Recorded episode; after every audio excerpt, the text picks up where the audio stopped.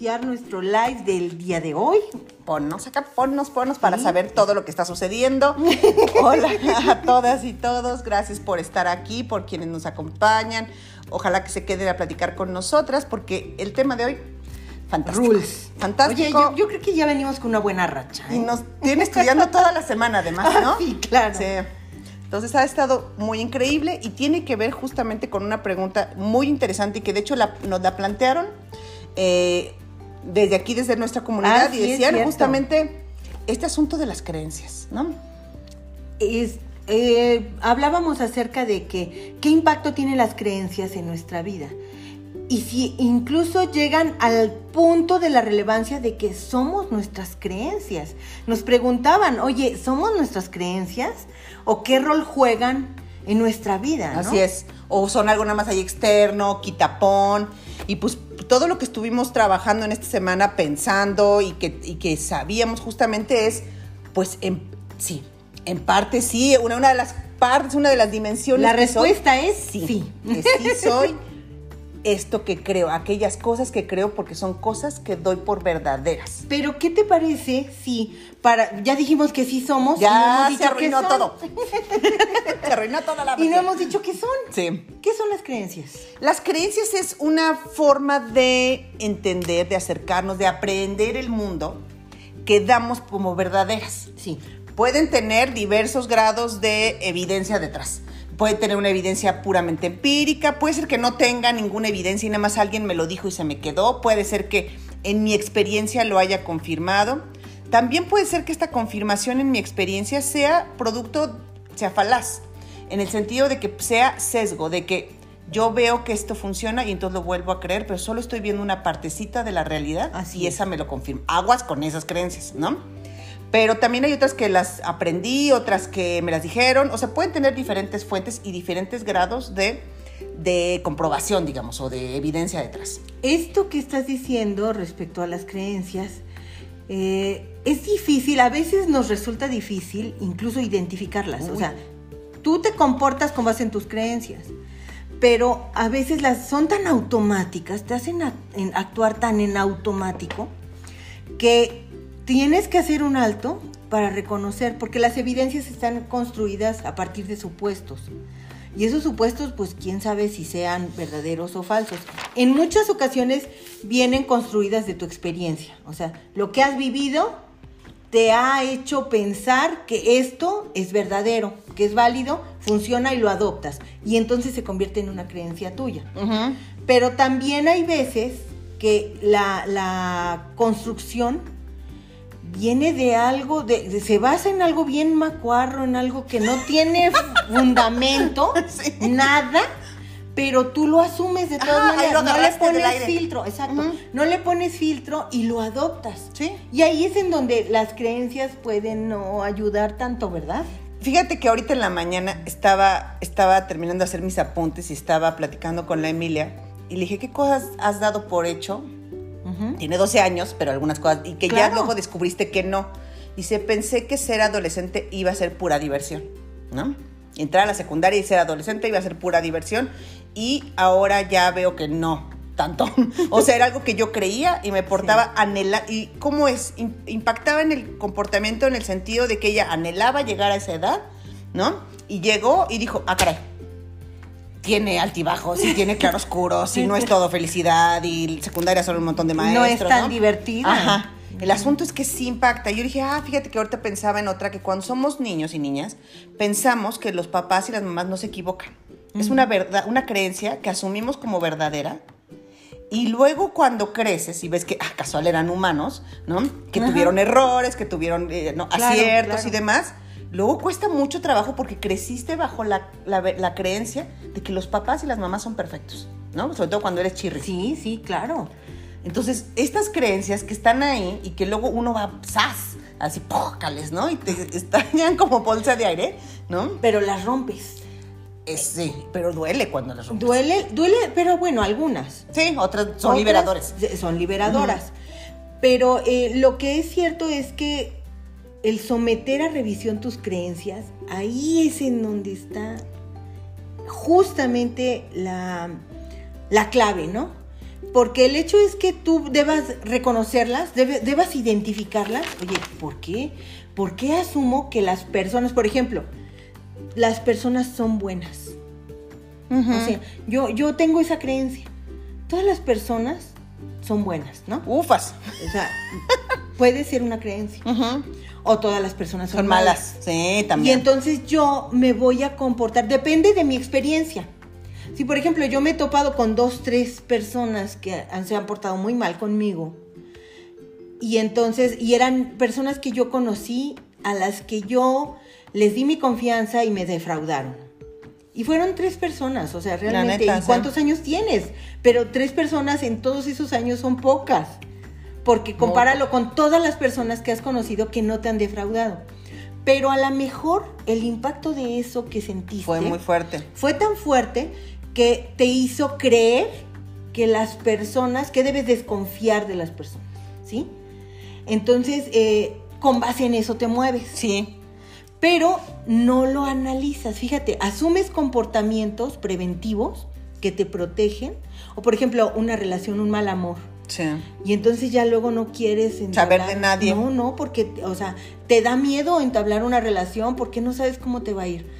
Y, pero el problema no es ese, sino el problema es que no detectes por qué te estás portando como te portas. A lo mejor cada vez que se acerca alguien que te puede interesar, que te gustaría conocer más, Ujú.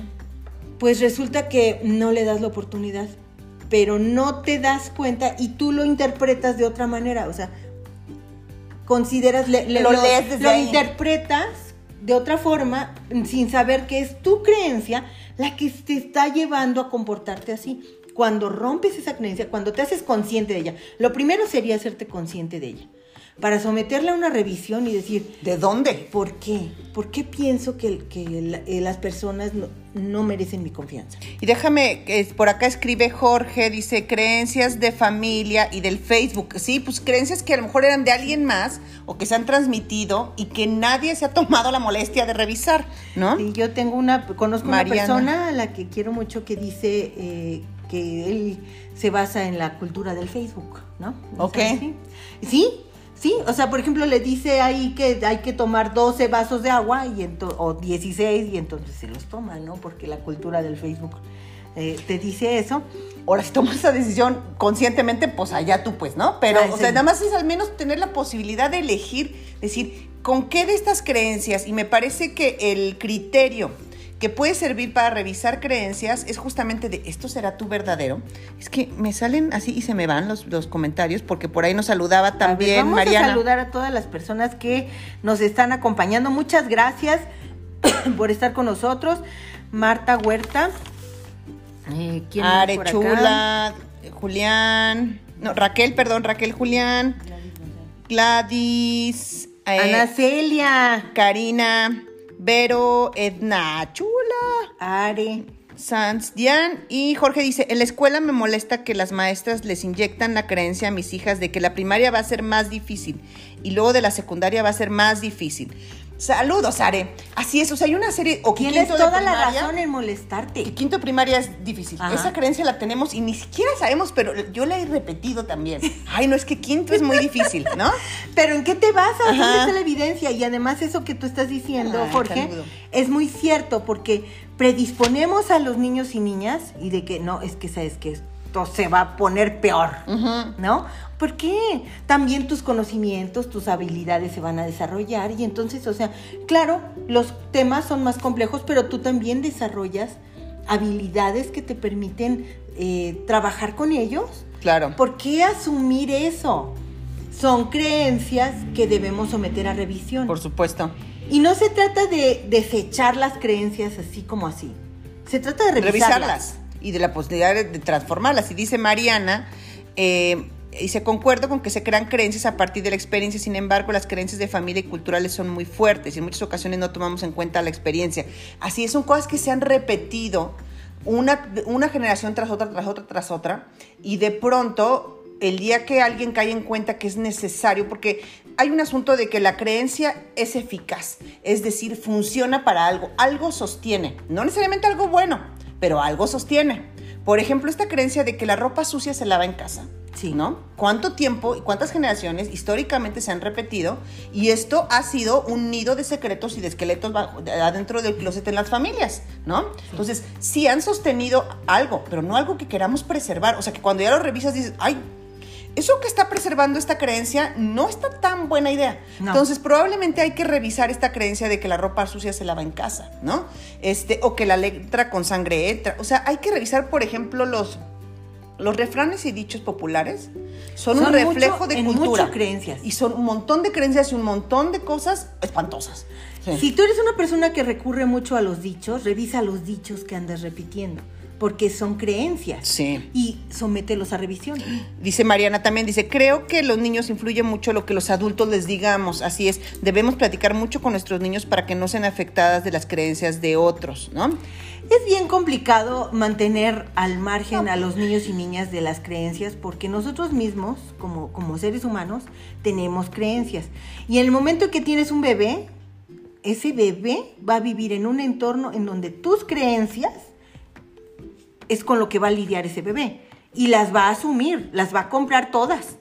Entonces, o sea... Y luego va a escuchar otras de otros adultos. ¿no? Aquí la cuestión es fomentar un pensamiento reflexivo que permita reconocer, bueno, ¿y esta creencia de, de dónde viene? ¿Qué rayos? ¿Y, y por qué? O, o sea, ¿por qué dices eso, mamá? O sea, Y ahí es- y tiene que ver justamente con esto, o sea, la posibilidad de estar dispuestas a revisar nuestras propias creencias y las que nuestros hijos han adquirido que ni cuenta te diste a qué hora llegó, ¿no? Entró por otra puerta, ¿no? Esas creencias, porque los educamos nosotras y nosotros como papás, pero también los educa la tele, los amigos, la familia extensa, Claro. el grupo de pares, un montón de, de entidades, digamos, inciden en la crianza de las niñas y niños. Entonces, eh, a ver, ni es, ni pretendemos ni va a suceder tenerlos en un capelo. Eso no va a pasar.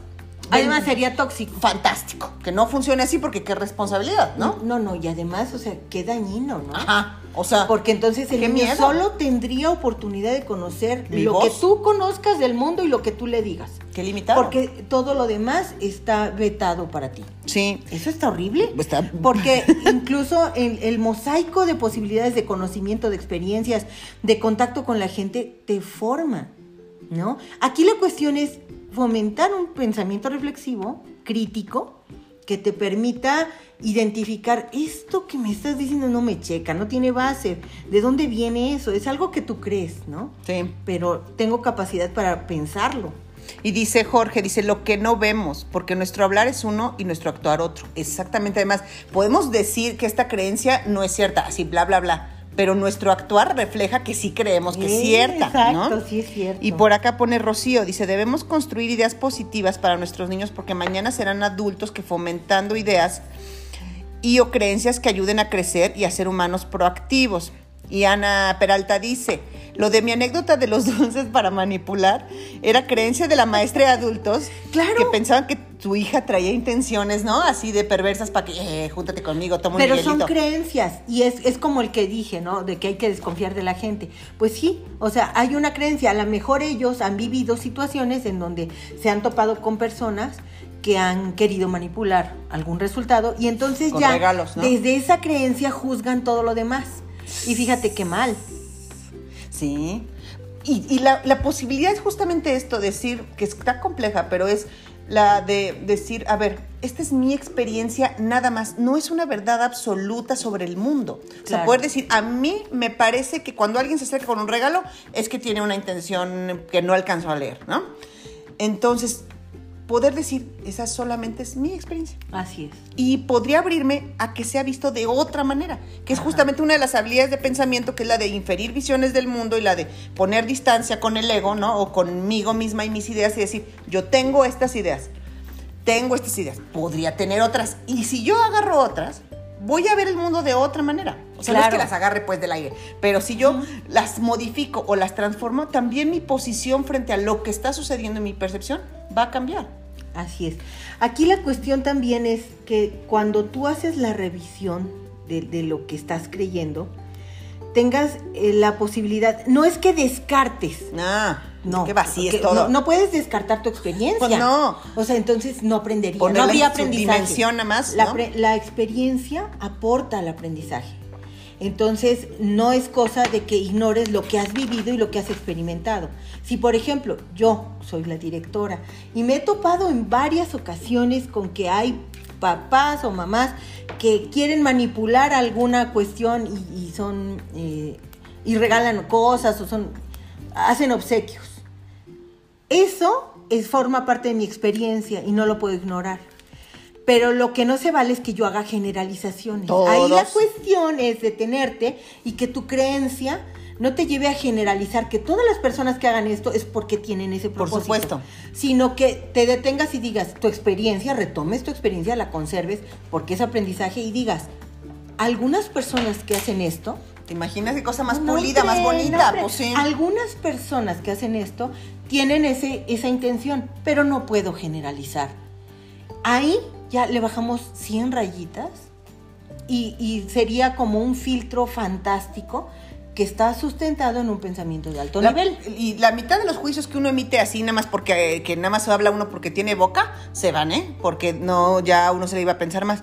Mariana dice, exacto, hay muchas creencias que entran de todos lados, a veces de personas que no esperabas y que son los más cercanos a nuestra casa, y por eso piensan que pueden prejuzgar tanto a niños como a adultos. Así es. Ahora, y además, justamente la posibilidad de pulir, de revisar, de revisar y después de pulir estas creencias en función de las cuales funcionamos, nos van a permitir, porque al final las creencias nos hacen reaccionar como reaccionamos, percibir, este, entender, leer, interpretar lo que sucede afuera de cierta manera. Sí.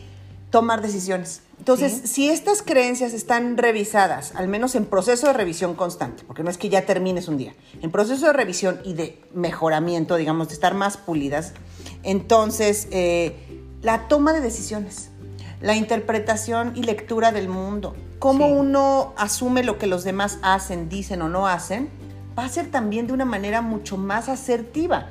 Porque a la hora que estás, es como limpiar tus lentes, ¿no? claro. Si los traes todos así con manteca, ¿no? Ajá. Pues entonces todo lo ves distorsionado. Vas a creer que la vida es, es, de otra forma. Así, sin límites, ¿no? Y demás. Y cuando ya lo pones, dices, ah, caray, ¿no? Lo estaba viendo de otra manera. No es mejor ni peor, pero es más pulida, más asertiva, más acercada a lo verdadero. Justamente creo que es por ahí hacia donde tendríamos que pensar. Ahora, hay unas que están tan parte de ti que cuesta mucho trabajo incluso visibilizarlas. Hay unas que a lo mejor las adquiriste hace dos años y dices, ay, desde aquí la tengo, ¿no? Más a la mano y vámonos. Otras que tienen que ver con la crianza Pero ya más. Son invisibles. Son muy complicadas Porque además son creencias que tú adquiriste también en tu etapa, a la mejor en tu etapa de infancia, ¿no? Así fuiste criado. Y entonces tú asumes que así va y son invisibles. Y ahí, está la bronca. ahí está la bronca. Porque si ni siquiera te das cuenta de que existe, pero con base en ella operas, ay, está bien difícil, bien complicado, ¿no? Sí. Hola Fabi, que por ahí nos saluda Fabi. Este, y justamente creo que es la, manera de entrarle probablemente sea revisar aquellas cosas que decimos, esto es cierto. O sea, esto ya ni lo pienso, esto es cierto. Esas, ahí donde estemos diciendo, esto es cierto, sí o sí. Eh, ahí, Detente porque esa vale la pena. Realmente verifica si es cierto. Y lo, sobre todo, eh, yo creo que ahorita que lo, que lo mencioné, lo reflexiono y digo, un problema de las creencias es, la generalización. ¿Sí? Eso que, de, que, que tú creas que siempre suceden las cosas de determinada manera, revísalo. Porque para que algo suceda siempre, no, sé qué, no sé qué pueda haber. Más que la fuerza de gravedad. Pues sí, la neta. Sí, ¿no? lo ubico. No. No, no sé qué pudiera suceder siempre. En términos humanos. No creo que haya algo que, suceda siempre. Entonces, cuando, para tratar de identificar creencias, porque dijimos que es un poco complicado, para tratar de identificar nuestras creencias, empecemos a pensar aquello que tú consideres que siempre sucede. Que ya, son de ese, como de ese... Que em, siempre o que nunca, o que todos. De certezas que, uno tiene. Que además cuando te haces grande, te haces adulto o adulta, pareciera que ya tienes que tener un gran folder de certezas. Eres mejor adulto si tu folder de certezas es, más, grande. ah, esto yo ya sé cómo va a funcionar, ya lo puedo predecir, ya lo sé. Eso parece ser que está asociado con ser adulto, ¿no? Entonces, justamente desprendernos de esas, que no es desprendernos de las creencias y vaciarnos, no, es simplemente tomarlas como Estar un conscientes de, ellas.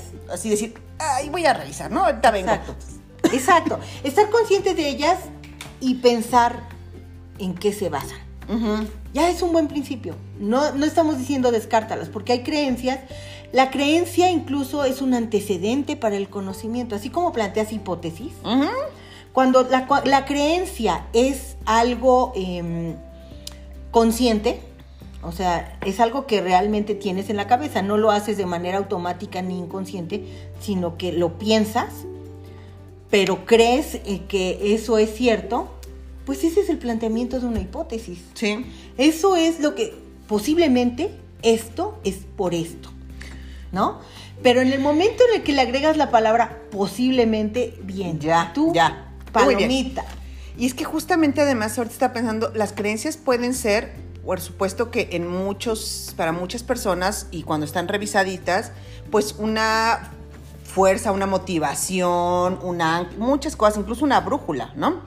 Pero este también puede ser el nido o la semilla de un chorro de prejuicios, ¿no? Si tú dices, es que la gente que es así siempre es de esta otra manera, o tales tipo de personas la tienen muy fácil, o siempre la van a tener difícil, o siempre es, Ajá. o no deberían existir, o son anormal, todo eso, ojo. Son ojo, creencias. Ojo. Son creencias. Y son prejuicios, o sea, nido de prejuicio. de revisión, someterlas a revisión,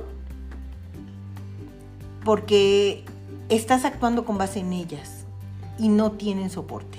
Exactamente, entonces, y como dice Alba, dice, las creencias siempre deben estar en continua evaluación. Evaluación. Así es. Claro. Porque ahí es cuando, por ejemplo, llegan las generaciones más jóvenes que tienen otras creencias, ¿no? Tienen otras Claro. creencias y te dicen, no, fíjate que tú pensabas que la gente que era de tal manera, no, no, es, peligrosa o es una Ajá. amenaza o, ah, ¿no? Claro.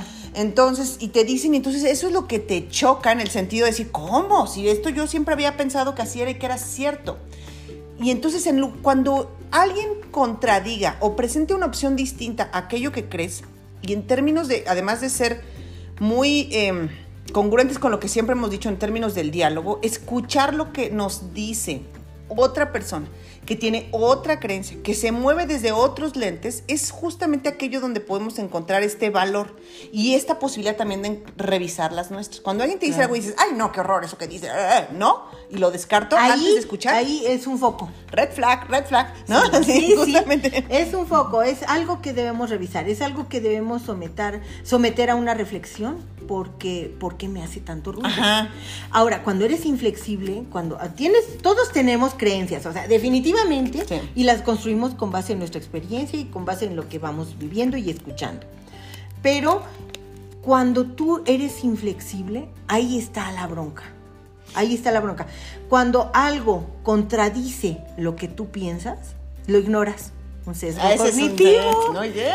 un bonito sesgo cognitivo. Así es. En donde yo tengo mi forma de pensar y si tú piensas diferente, no lo acepto y simplemente no lo oigo y no cayó en mi cerebro y haré como que nunca pasó. En general privilegiamos aquella información que ya teníamos. A la nueva le damos mucho menor peso. Claro. Entonces, por ejemplo, y lo hemos puesto muchas veces el ejemplo de los adolescentes, ¿no? Hemos pensado siempre que la adolescencia es una etapa espantosa. Ah, sí. ¿No? Que hay que huir. Y que- La aborrecencia. Aborrecencia y qué horror. Y, ay, ya tienes hijos adolescentes y te ven con cara como de, bueno, horror. Mismo ¿no? Así sentido pésame. Sí.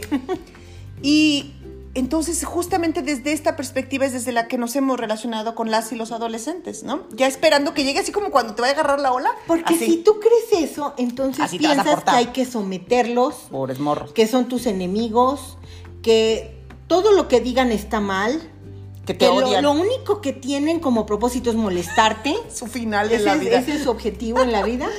Entonces, ¿cómo te puedes relacionar con los adolescentes si te basas en creencias que los denostan y que los hacen parecer como personas insoportables?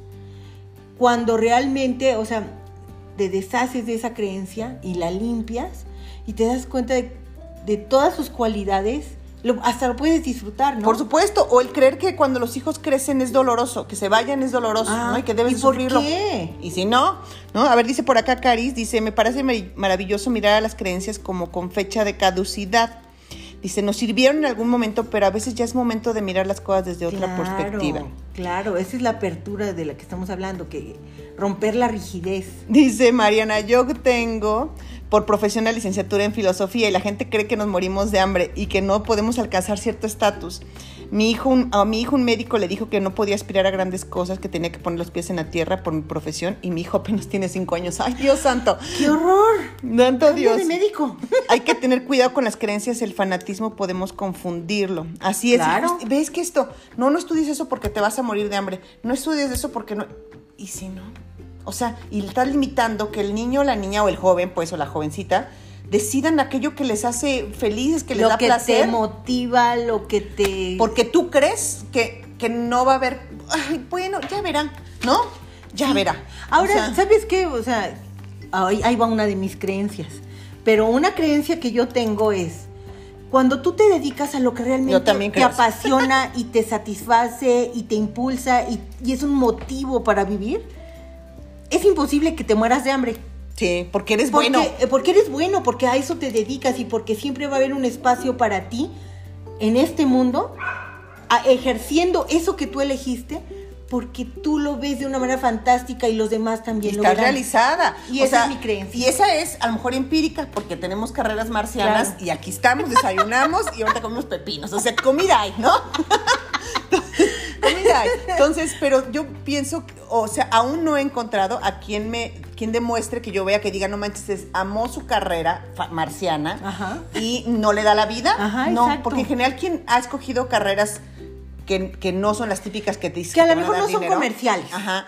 Entonces, eh, pero que se realiza y que se emociona y que ama lo que hace, encuentra camino, ¿no? Claro. Dice Karina, dice, pienso que los adolescentes justo llegan a cuestionar esas creencias que ya no acomodan más. Por supuesto, eso es fantástico, por eso estar en contacto con niños y con jóvenes. Dice Mariana, claro, están generalizando. Conozco a muchos adolescentes que me, di- que me dicen que se quisieron dedicar a las artes y humanidades, sin embargo, sus padres creen que esas profesiones son para gente ociosa y que no lograrán grandes claro. cosas. Es fatal, por supuesto.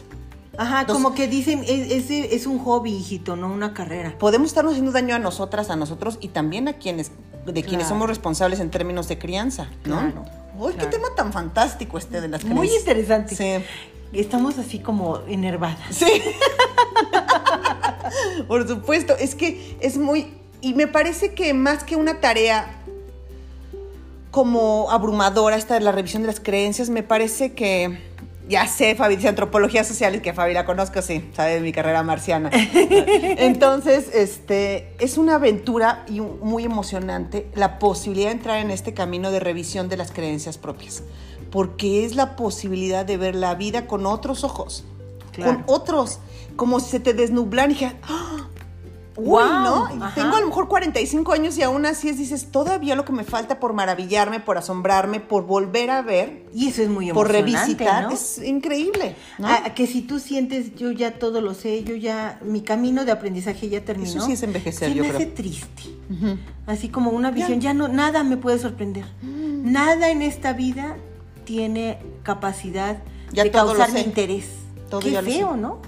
Qué aburrido. Esa sería la primera creencia que habría que romper. Por supuesto, ¿no? Ya como soy grande, yo ya todo lo Claro, sé. Ya no hay sí. nada, ya no me pueden contar nada. No, sí te pueden contar, ¿no? Y sí podemos aprender mucho, podemos aprender mucho justamente de cómo... Y por ahí hay muchos memes y cosas en Facebook, bueno, no sé si memes, pero que hablan justamente de la importancia de, de compartir la visión de las niñas y niños en relación al mundo y cómo podemos aprender de ahí. Y yo, en- al menos en experiencia, lo confirmo, ¿no? O sea, las niñas y los niños en general, igual que el resto de las personas, también las personas mayores, que muchas veces su, su, dicho sobre el mundo ya está como, ay, ¿ya qué va a decir, no? Ajá, sí, es arcaico. ¿No? Ajá, ya no tiene nada que aportar. En general, escuchar lo que otros dicen sobre el mundo es nutritivo. Ahí es en donde te digo, sí. la convivencia con otros, el escuchar a otros, escuchar cómo interpretan el mundo otras personas, te enriquece, es fantástico, te hace ver aristas que no habías contemplado, te hace ver posibilidades que a- en, en tu experiencia que es de este tamaño en comparación Sí. con el mundo que existe, es, es tan pequeñísimo lo que sabemos con respecto a lo que podemos aprender, que siempre podemos maravillarnos. Y esa, esa perspectiva solo será cuando estás realmente dispuesto a revisar tus creencias, Claro. a revisar lo que piensas y a estar dispuesto a aprender y abrirte a otras cosas, a otras perspectivas del mundo que pueden ser tan fantásticas. Por ¿no? supuesto. Y dice Mariana, dice ese dicho de más sabe el, es que los dichos, sí. Ay, sí. Más sabe el diablo, el diablo por viejo que por diablo. Muchos adultos no permiten la aportación de otros porque creen que tienen su edad más experiencia. Así es, Claro. anula la posibilidad de que alguien más joven tenga algo que decir. ¿Y Punto. cuántas veces no un niño te dice algo que te quedas, wow, no lo había pensado?